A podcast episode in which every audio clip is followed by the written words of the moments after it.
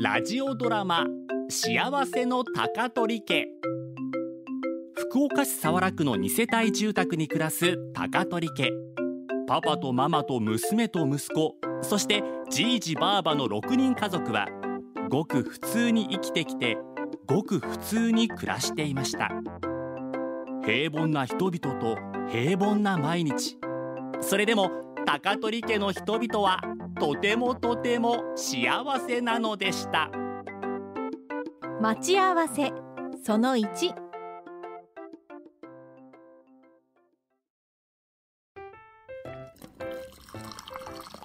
今日はもうちょいで遅刻するところやったは遅刻家を出たんが遅くなったんかいつも通りに出たよけど一緒に行きようゆきちゃんが待ち合わせ場所におらんかったけんずーっと待っとってさゆきちゃんが遅れたんそれがさマリンより先に学校に着いとったんよどうして勘違いして少し早めに家を出とったみたいで自分が遅れとうと思って先に行ってしまったってああそういうことねんでもこの前はマリンが先に行ってしまって後で来たゆきちゃんがずっと待っとったんやなかったうんそらようあるすれ違いやな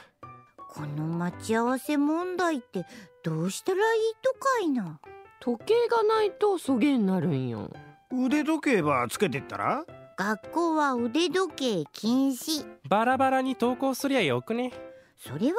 マリンもゆきちゃんも嫌とって困ったね昔は待ち合わせの失敗やらようしよったば今は携帯ば持っとうけんなくなったばってんが今は携帯で「遅れるごめん」ってメッセージを送れるもんね携帯やらない頃は約束の時間守るためにもっと必死に頑張りよった気がするうん確かに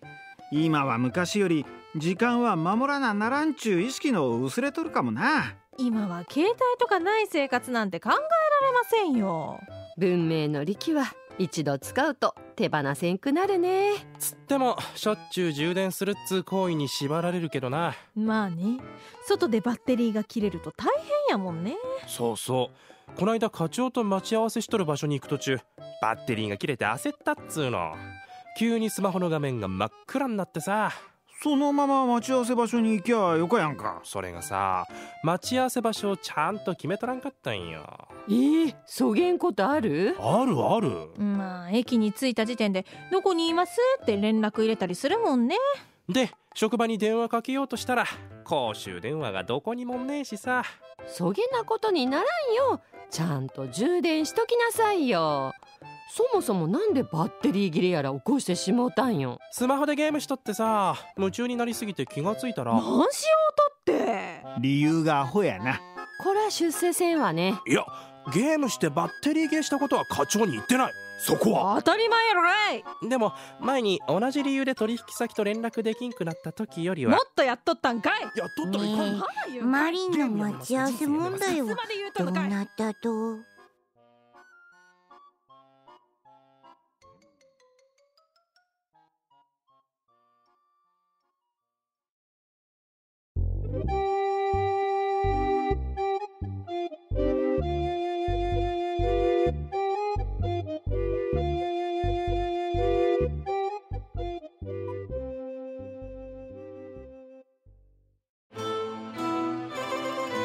樋口清則です僕が喋る我思うゆえに我ありがラジオを飛び出してポッドキャストで放送中です僕の持論哲学を RKB アナウンサーの武田紗恵アナと喋っています固定観念や既成概念をぶち壊すポッドキャスト番組我思うゆえに我ありぜひお聞きください